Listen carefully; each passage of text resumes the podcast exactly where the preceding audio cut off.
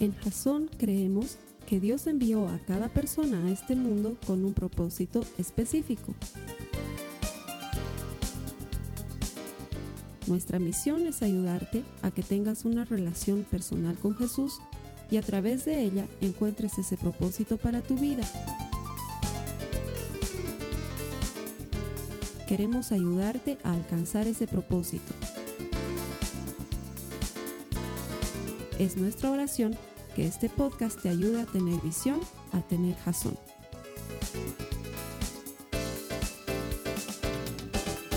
Bienvenido a Jason y bienvenido a los servicios que tenemos preparados para ti. Todo este esfuerzo tecnológico y este esfuerzo que hacemos en la palabra de Dios lo hacemos convencidos de que podemos ayudarte a desarrollar una relación personal con Jesús. No hay otra manera de que encuentres propósito en tu vida. Y todos hemos venido a este mundo con un propósito. Todos hemos venido a este mundo por algo y Dios quiere darte a conocer su propósito. Cada vez que buscas a Dios, en realidad es Él quien ha estado buscándote primero y todo el que encuentra a Dios encuentra vida. Así que estamos ansiosos de compartir la palabra contigo porque sabemos que esta palabra es espíritu y es vida y va a hablar hoy día a tu corazón. Estamos en medio de una serie que se llama Contra Gigantes.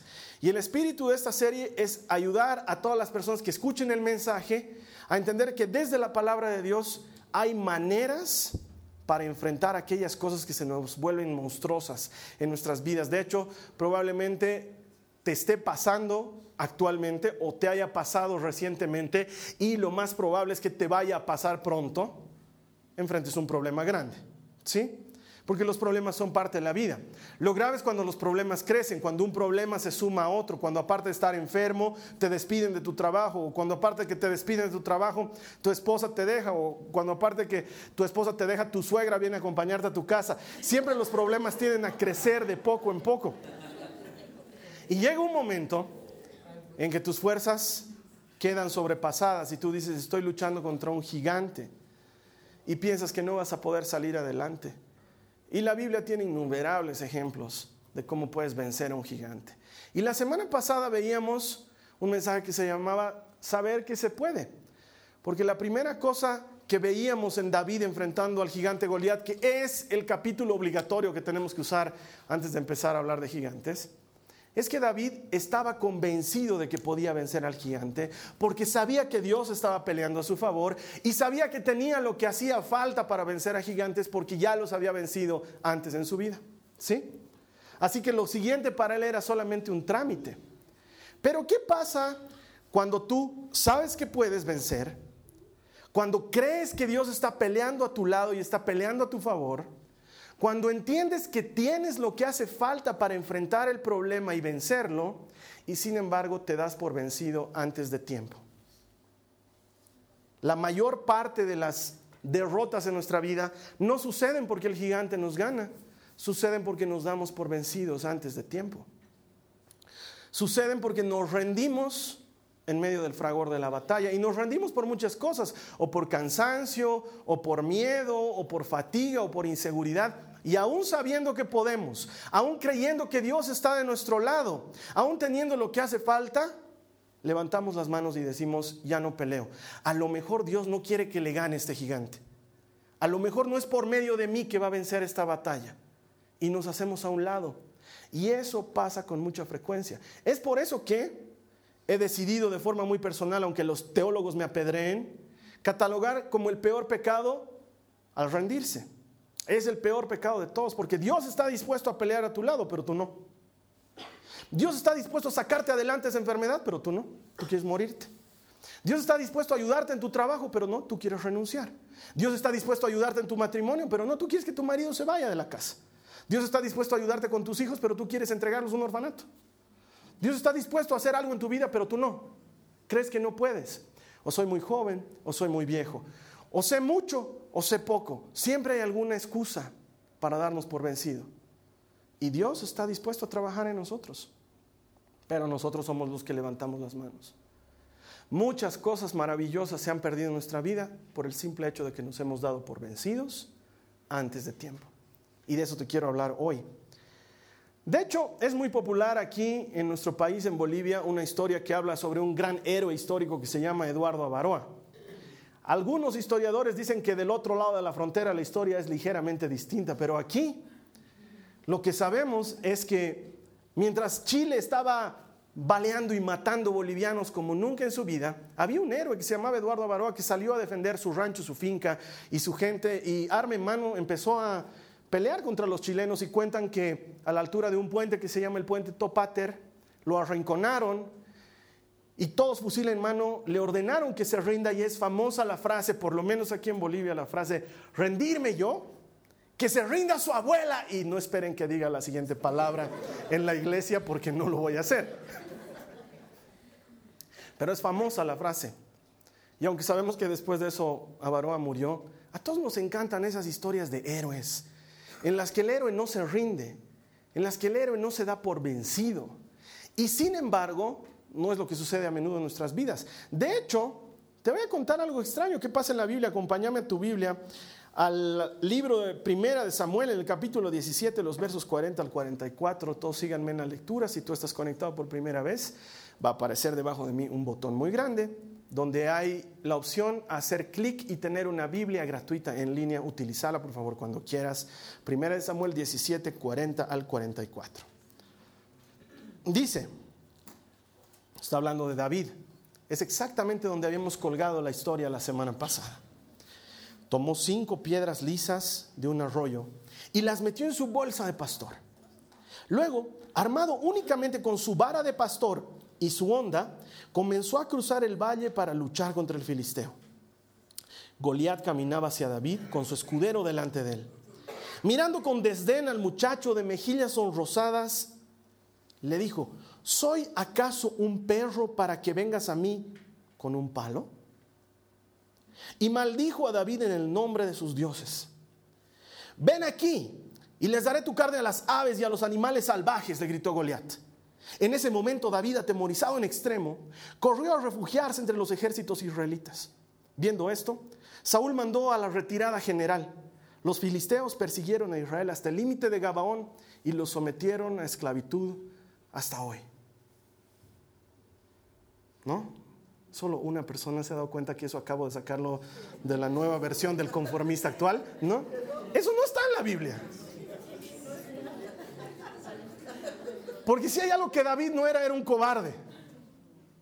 Él era un valiente y jamás se iba a amedrentar delante de ningún gigante ni ningún ejército. Era un hombre valiente, ¿verdad? Pero para muchos de nosotros esa es la historia en la Biblia, porque esa es la historia en nuestra vida. El problema fue tan grande que mejor, como, como dicen por ahí, más vale aquí corrió que aquí murió y nos hacemos a un lado. Y gran parte de los problemas de nuestra vida siguen ahí porque cuanto más huimos del problema, más tiempo permanece presente. La solución para los problemas siempre va a ser enfrentarlos, nunca escapar de ellos. Hasta que no enfrentas tu problema, el problema va a seguir ahí. Pero para muchos de nosotros esta es la historia.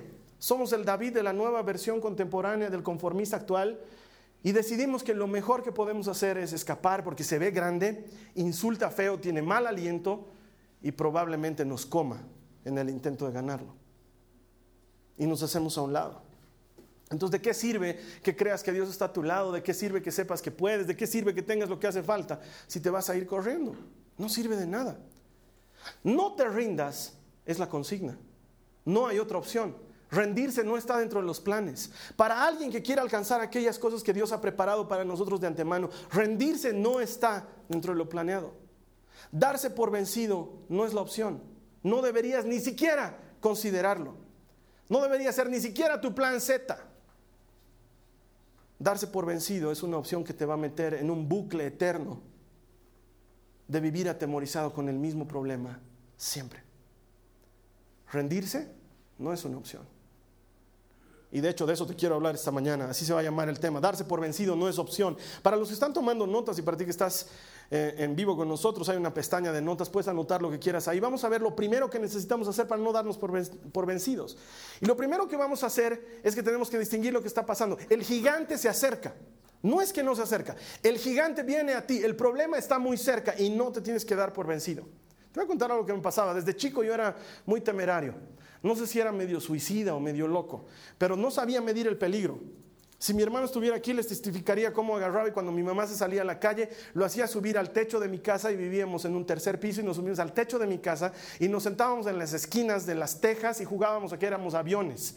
Y él con temor y temblor llegaba a la esquina y yo ya estaba sentado ahí, estaba jugando, adelante, Fox 1, adelante, porque yo no sé, por alguna razón no tenía miedo a esas cosas. A los perros sí les tenía miedo, pero a esas cosas no. Tampoco les tenía miedo a la gente. Tanto así que cuando era chiquito pasa siempre lo que pasa en los colegios. Estábamos jugando fútbol y venía alguien más grande y nos quitaba la pelota.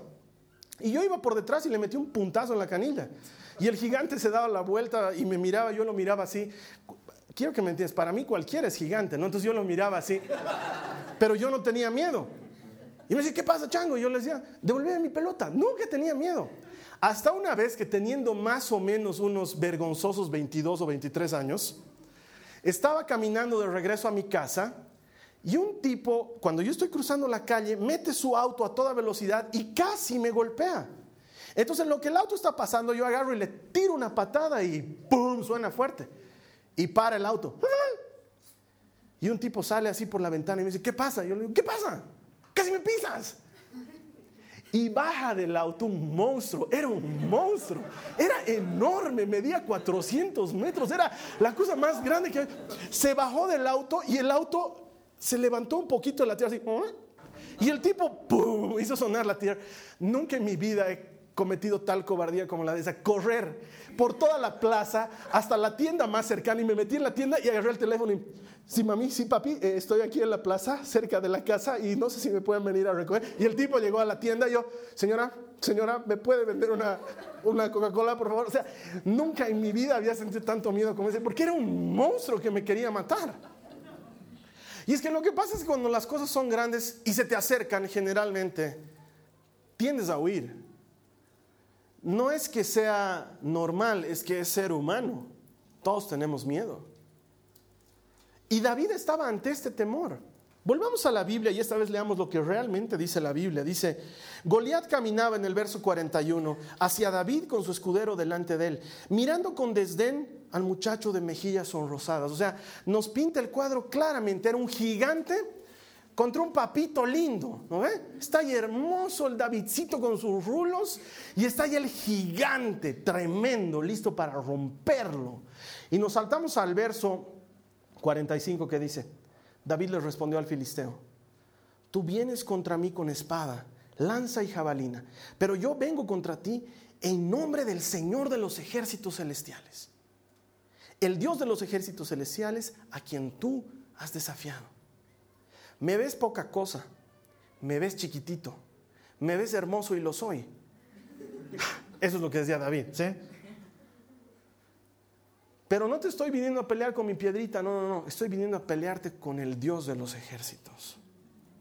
El gigante se te va a acercar.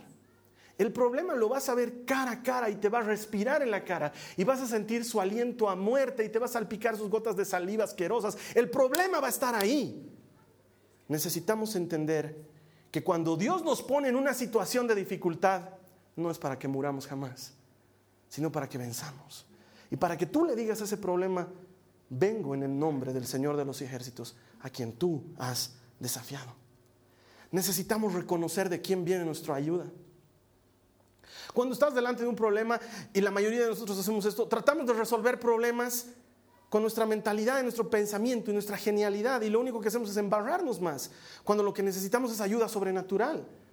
Ya me has escuchado compartirte N veces el proverbio que dice, no confíes en tu propio entendimiento, sino que más bien honra al Señor en todos tus caminos y Él enderezará tu senda. Lo que necesitamos es apegarnos a aquel de quien viene verdaderamente nuestra ayuda. Porque seamos sinceros, ¿qué oportunidad tenía David contra este gigante?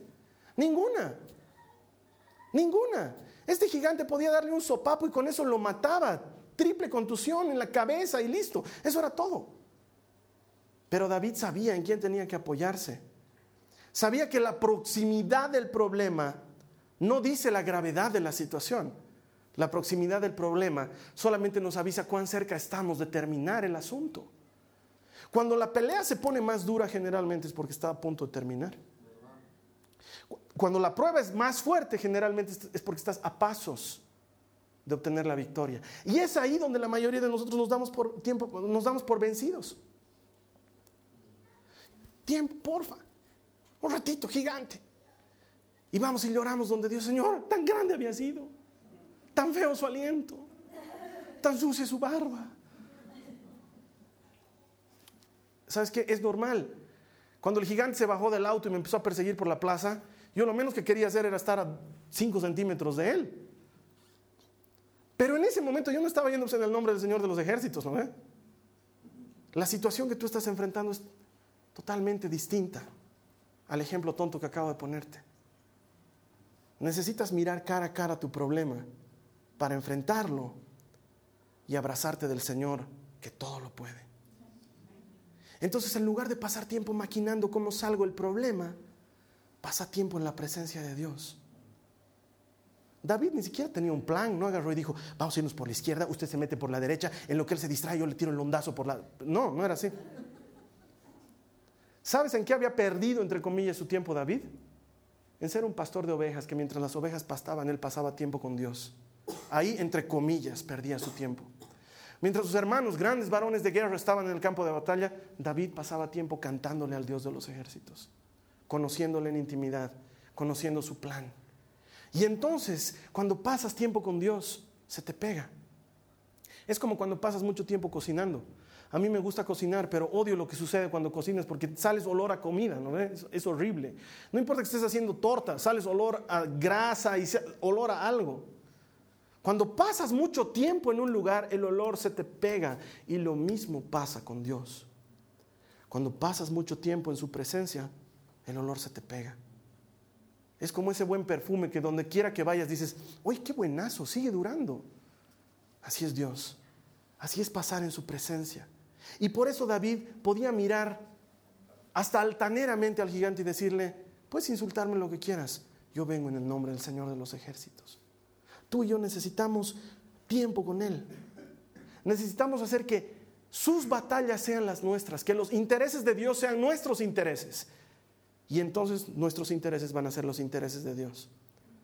Porque somos egoístas y seguimos bajo la mentalidad de Dios el mozo interestelar que yo chasqueo los dedos y Dios tiene que estar ahí a mi lado con su bandeja y su trapo, a su orden, mi Señor.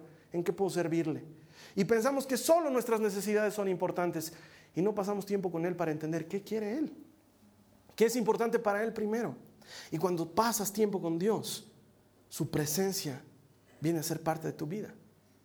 Y entonces enfrentar enemigos es cosa de todos los días. Porque mi hermano, mi hermana, vas a seguir teniendo problemas. Me encantaría decirte, ahora que eres cristiano, la vida te va a sonreír. Cuando abras tu ventana, los pajaritos van a venir a traerte flores en la mañana. Van a entrar en tu habitación y te van a poner tu bata para que vayas al baño. Van a ver ardillas en tu ducha. Eso solamente pasa en las películas de princesas y en Los Simpsons después. Eso no sucede. La vida sigue siendo igual. La única diferencia entre un cristiano y un no cristiano es que el cristiano tiene soluciones a la mano. La única diferencia entre un cristiano y un no cristiano es que el cristiano tiene quien pelee por él en la batalla. Después, todo es igual. Porque la gente que no conoce a Dios igual enfrenta problemas, igual tienen que pasarlos. Y muchos de ellos viven dando vueltas alrededor de sus problemas, años igual que nosotros, sin saber que hay una respuesta. Entonces, ¿quién es peor? ¿El que sabe que hay respuesta y no la toma o el que no sabe? Y muchos de nosotros sabemos que hay respuesta, pero es más fácil ir a llorar a un oficial de crédito para que nos extienda un poquito más de plazo en la cuota del banco que ir a llorar a los pies del que dio su vida por nosotros en la cruz del Calvario. Por alguna razón queremos solucionar nuestros problemas a nuestra manera, cuando Dios quiere que los, solucionemos de una manera sobrenatural. Que pidamos ayuda que viene más allá de nuestras propias ayudas. De hecho, el gigante no solo te acerca, el gigante te maldice y te maldice en tu cara, no te des por vencido. Mira lo que dicen los versos 43 y 46, vamos a saltar de uno al otro. Primero está hablando el gigante y le dice, ¿soy acaso un perro? Le rugió a David, para que vengas contra mí con un palo. Y maldijo a David en el nombre de sus dioses. Ahora, eso, eh, como siempre les digo, los traductores de la Biblia son bien educados No te van a poner todo lo que dijo el gigante, pero probablemente le ha mencionado a su madre y hasta su quinta generación en el nombre de sus dioses, ¿sí? Tú y los tales por cuales ti de los israelitas váyanse a la ti de los ti. Eso es lo que le dijo el gigante. Y miren lo que David responde en el verso 46. Dice, hoy el Señor te conquistará y yo te mataré y te cortaré la cabeza. Y luego daré tu cadáver y el cadáver de tus hombres a las aves y a los animales salvajes. Y todo el mundo sabrá que hay un Dios en Israel. ¿Tú vienes a maldecirme en mi cara? ¿Y crees que yo no puedo hacer lo mismo? ¿Crees que yo te tengo miedo? David está en otro nivel de enfrentamiento. Porque a veces tu problema es tan grande que parece que estuvieras bajo una maldición. ¿No te has sentido así en algún momento? Todo sale mal. Todo sale mal, desde lo más complejo hasta lo más simple. Desde esa firma que tenía que aparecer en un papel que tú habías dejado en un lugar de trámites, hasta que no encuentras tu llave para salir de tu casa y estás a punto de estallar. Parece que vivieras bajo una maldición. Todos están comiendo bien, pero a ti tu carne te tocó cruda. ¿No? Y todos ya hasta te tienen pena, porque en todo te va mal. No saben la cantidad de gente que viene aquí a decirme, Carlos Alberto, creo que necesito liberación. ¿Por qué, hermano? Es que todo me sale mal, hermano. Todo me sale mal. De hecho, he venido ayer y no estabas.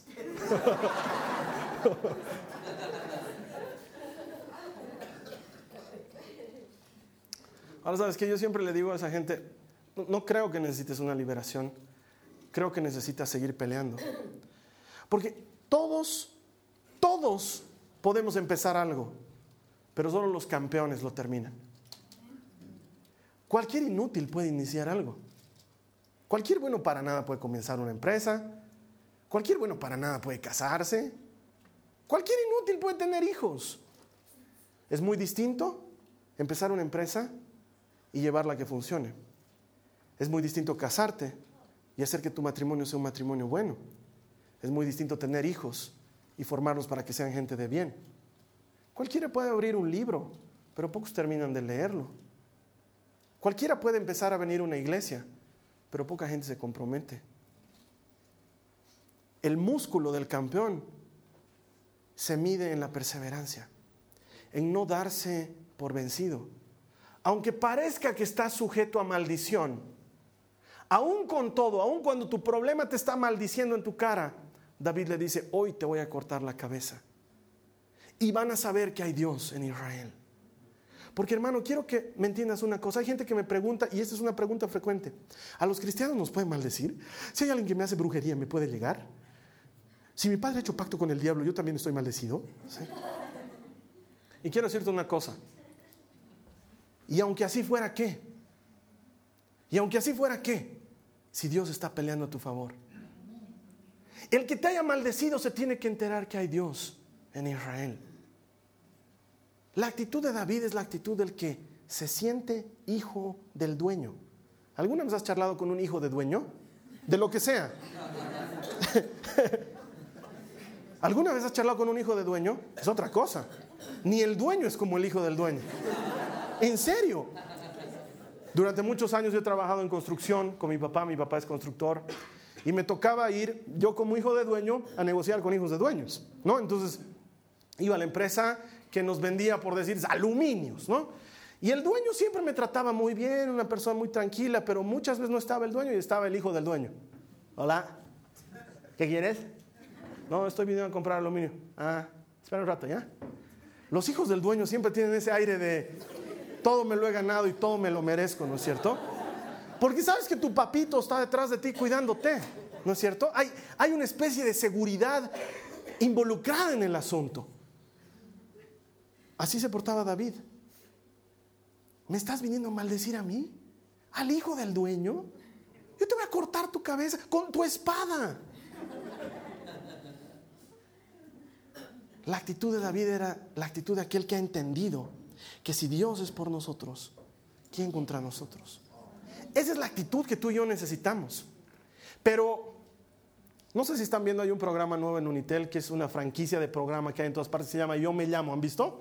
¿Sí? Donde la extraña obsesión del jurado es que el, participante se parezca lo más posible a quien está imitando, ¿no ve? La locura más grande me ha parecido ya cuando está delante de los especialistas y le dice, ¿estarías dispuesto a operarte para parecerte más a tu artista, digamos? Y el otro, sí, me hago una operación, me la hago. O sea, yo no entiendo qué nivel de locura es ese, ¿no? Están tan desesperados por ser Juan Gabriel, digamos, que quieren, no sé, pues engordar y achatarse y no sé, ¿no? De hecho, hay una chica que le está imitando a, la que era la vocalista de La Oreja de Van Gogh, y esa chica es un poquito gruesita, ¿no? esta no es flaquita, y dice, tengo que engordar más, ¿no? Porque quiero. Una locura. Pero más o menos es lo que tú y yo necesitamos. Necesitamos ser como David. Porque si yo fuera uno de los jueces y te veo en tu desempeño, te diría, mm, hoy no te llamas David. Hoy no te llamas David, porque sabes qué, no estás adorando mucho. No eres la clase de persona que pasa tiempo con Dios en intimidad. O te diría, mm, hoy no te llamas David porque no eres muy valiente. Se te ve que estás ahí temblando delante del gigante y David no temblaba. O hoy no te llamas David porque tú estás queriendo pelear con ametralladora y con cañón y David peleaba con onda y con palo. O sea, estás medio lejos de parecerte a David. ¿Sabes qué? Aunque parezca extraño lo que te estoy diciendo, necesitamos parecernos a David. Porque el que venció al gigante fue David. Algo había en él que hacía que Dios lo respalde. Y es que el gran problema no es si Dios pelea por nosotros que lo hace. El gran problema es si tú eres hijo del dueño o no. Porque a lo mejor andamos por ahí creyendo que Dios está de nuestro lado y no está de nuestro lado. ¿Te has puesto a pensar en eso? Porque para nosotros en la historia de David y Goliat, todos nos identificamos con David, pero somos David.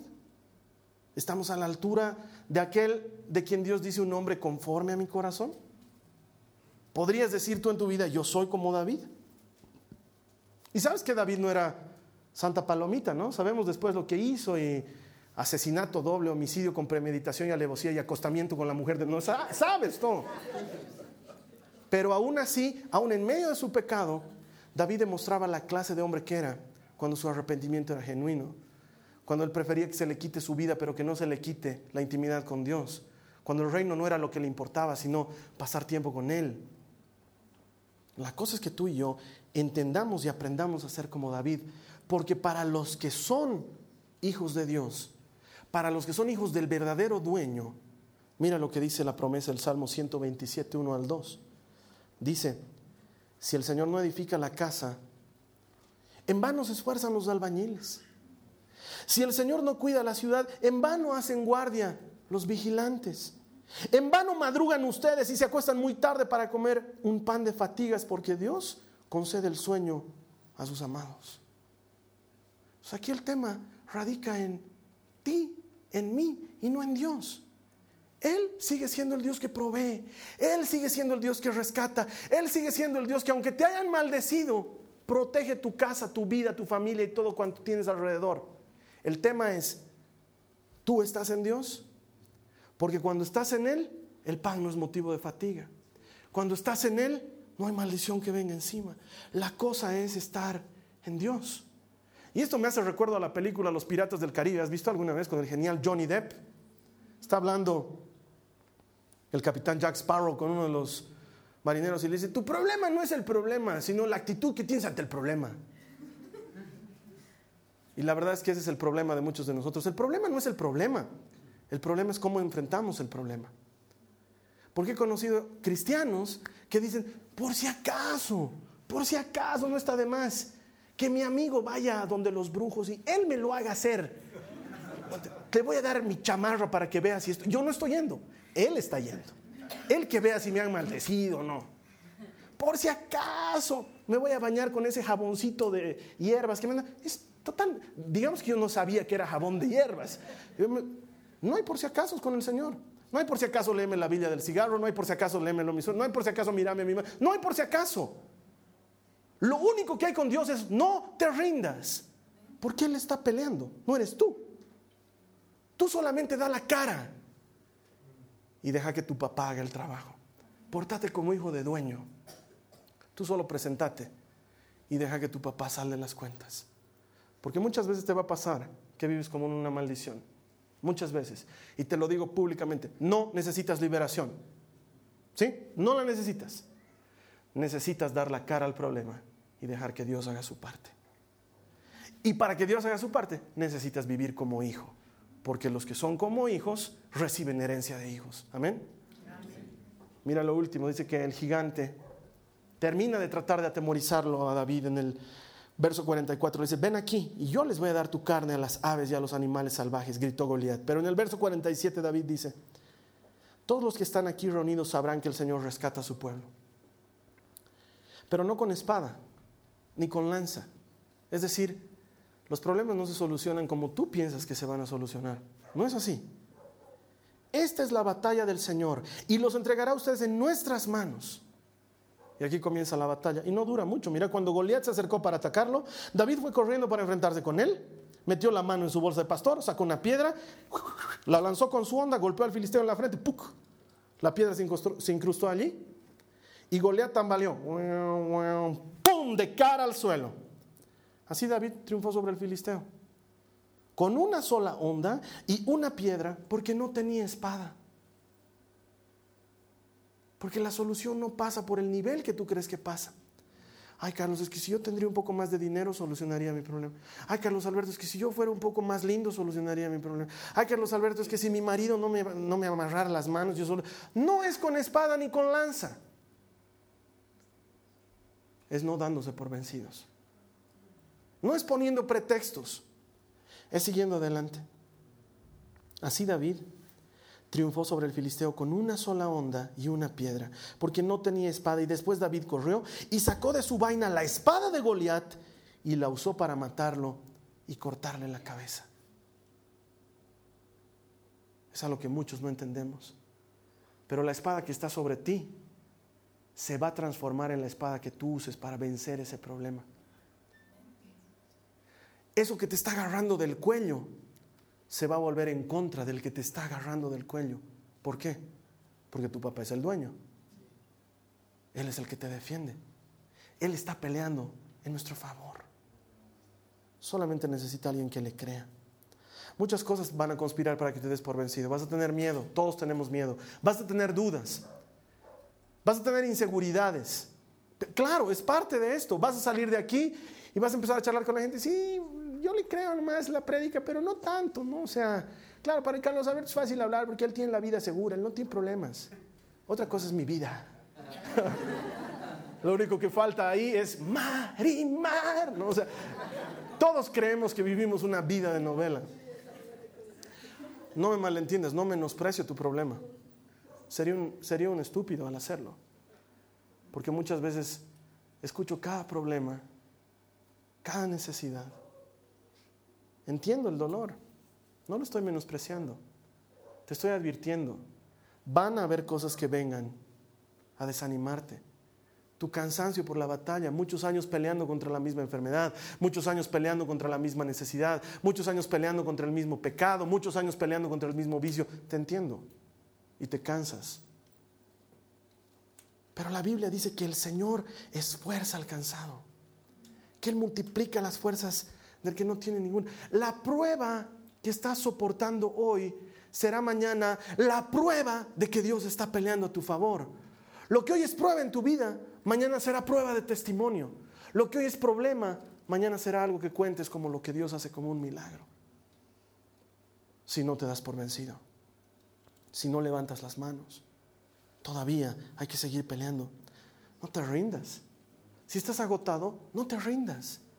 Probablemente la única razón por la que has venido esta mañana es para escuchar esto. No te rindas. No te des por vencido. Nada está perdido. Nada está muerto. En las manos de Dios hasta lo muerto recobra vida. Solo no te des por vencido. Solo no te rindas. Carlos Alberto, es que ya no tengo fuerzas. Probablemente. La Biblia dice para esos en Efesios 6, por lo demás, fortalezcanse en el Señor y en el poder de su fuerza. ¿No tienes fuerzas? Tienes que ir al único que te puede dar fuerzas. No me imagino que se te esté acabando la gasolina en el auto y vayas a un supermercado. Perdón, eh, ¿me puede ayudar? Sí, señor.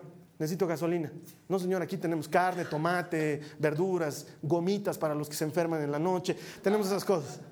pero no tenemos gasolina. Muchas veces hacemos eso. Se nos están acabando las fuerzas, me voy a ver con mis amigos el viernes. Gran solución. Se nos están acabando las fuerzas, voy a ir a jugar un picadito en la mañana. Gran solución. Se te están acabando tus fuerzas, anda al único que puede darte fuerzas. Por lo demás, fortalezcanse en el Señor y en el poder de su fuerza. Revístanse con toda la armadura de Dios para que puedan estar firmes contra las insidias del diablo. No hay otra manera, hermano. No hay otra forma. Me gustaría decirte que hay otra forma para que por lo menos barajes opciones, pero no hay. Es, si quieres vencer, no te des por vencido, no te canses, no te afanes, porque Dios está peleando a tu favor. La misma Biblia enseña, dice que los jóvenes se cansan. Los más changuitos pierden las fuerzas, dice la Biblia. Pero los que esperan en el Señor levantarán alas como las águilas. Caminarán y no se cansarán. Correrán y no se fatigarán. La clave está ahí en los que esperan en el Señor volcate a Él. La vida se trata de eso. Cuando salgas te tengo una noticia, tu problema sigue igualito allá afuera. No ha pasado magia, no, pum, no se ha muerto el gerente del banco. No, sigue ahí. Lo han ascendido todavía. Ahora es vicepresidente de operaciones. ¿Sabes cuál es la diferencia cuando salgas de aquí? Que tú crees y que tú sabes que Dios está peleando de tu lado que la siguiente vez antes de entrar en esa oficina vas a encomendarte al Señor de los ejércitos. Que la siguiente vez antes de hablar con ese abogado vas a encomendarte al Señor de los ejércitos. Que vas a pasar dos noches en vela, no llorando por tu problema, sino derramando tu corazón delante de Dios para enfrentar tu problema. El problema sigue allá afuera, no se ha ido. El gigante sigue acercándose, sigue atemorizándote y sigue maldiciéndote en tu cara. La diferencia la marcas tú cuando te abrazas del Señor que todo lo puedes. Y quiero decirte una cosa, estás más cerca que nunca de salir de esto. ¿Por qué? Porque está fuerte la pelea. Si no, estaría comenzando. Pero cuando la pelea se pone fuerte, cuando el gigante te escupe en la cara, es cuando más cerca estás de clavarle una piedra en la frente y de cortarle la cabeza con su propia espada. No te des por vencido. Vamos a cerrar nuestros ojos, vamos a orar. Te voy a invitar a que te quedes con nuestro anfitrión en línea. Él te va a guiar en un tiempo de oración para que puedas darle tu vida a Jesús, entregarle el control de tu vida y de tus necesidades y que sea Él el que pelee las batallas por ti. Es el estilo de Dios. Te voy a esperar aquí la siguiente semana. Vamos a seguir hablando de cómo pelear contra gigantes. Desde la palabra de Dios hay muchas maneras de derrotarlos. Voy a esperarte aquí la siguiente semana. Que Dios te bendiga. Gracias. Y vamos a orar aquí. La clave es esperar en el Señor. La clave es estar en Él. La pregunta es, ¿estás en el Señor? Esa es la pregunta. ¿Estoy en el Señor? Porque si no estás en el Señor, hermano, te voy a pedir que te pongas a cuentas con Él. En este mismo instante. Es decir, si en este mismo instante tu vida se te pidiera, lo cuenta Jesús en una parábola.